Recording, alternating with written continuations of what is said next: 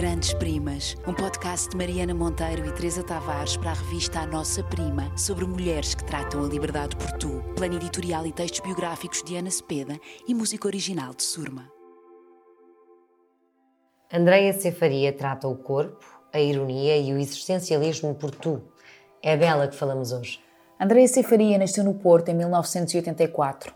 Publicou o seu primeiro livro de poesia aos 24 anos e desde então vem aparecendo no disputado cenário da nova poesia portuguesa certas cintilações, certos sinais de luz que apenas se distinguem se nos retirarmos dos focos e nos voltarmos para a pequenina luz que emana da edição independente. É nesse brilho incerto, mas que brilha, que encontramos o percurso poético de Andréa Cefaria.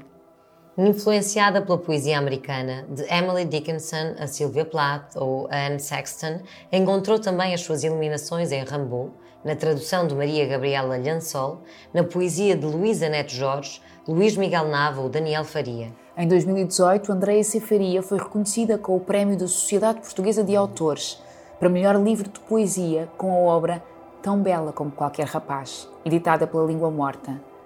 Este ano é a nova chancela de poesia Elogio da Sombra, que nos traz a sua primeira antologia poética, reunindo quatro títulos de um percurso de 11 anos com o perturbante título Alegria para o Fim do Mundo. Se o tom é irrecusavelmente apocalíptico, diz Andreia que vivemos um tempo em que é fácil ser apocalíptico, não deixa também de ser esperançado, apelando a um certo esforço de imaginação que encarna nestes poemas. Descarnação até aos 30 anos tens a cara que Deus te deu. Depois tens a cara que mereces.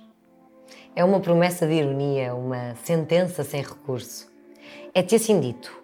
Estás entregue ao labor íntimo do que comes, ao número de horas que dormes, àquilo que fazes e, sobretudo, àquilo em que pensas.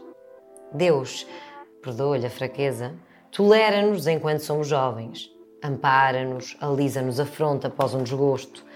Talvez nos ame mas deixa-nos sozinhos quando a beleza é terreno pouco firme. E assiste, de longe, ao desafio temerário que lançou a cada filho. Sabes então que o rosto é uma flor plantada no escuro, uma corola tenra, redonda e impenetrável, que desabrocha e se abre com as pétalas lisas e brilhantes, ou confusas e despenteadas, conforme a força e a direção do vento. Aos 30 decidi que a raça se extinguia sendo a raça a espécie inteira dos homens, a mulher contígua, os seus cabelos brancos. Veio-me o fim como nostalgia, instigação desses cabelos brancos. E voltei às fontes, à pele fina em que cresciam, e parecia-me pálida a existência temporã, tisnada a fogo triste.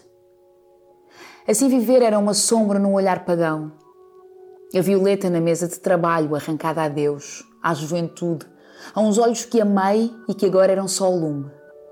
Sem a misericórdia do fogo amigo, do estranho que nos acende o cigarro.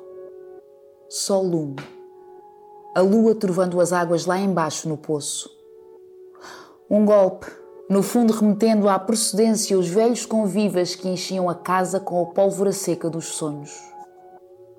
Amor, ardume, progenie rara e terna, ébria de Herbert e de Rimbaud e de dois mundos, um de que ser núbil de miurgo, outro de que desertar.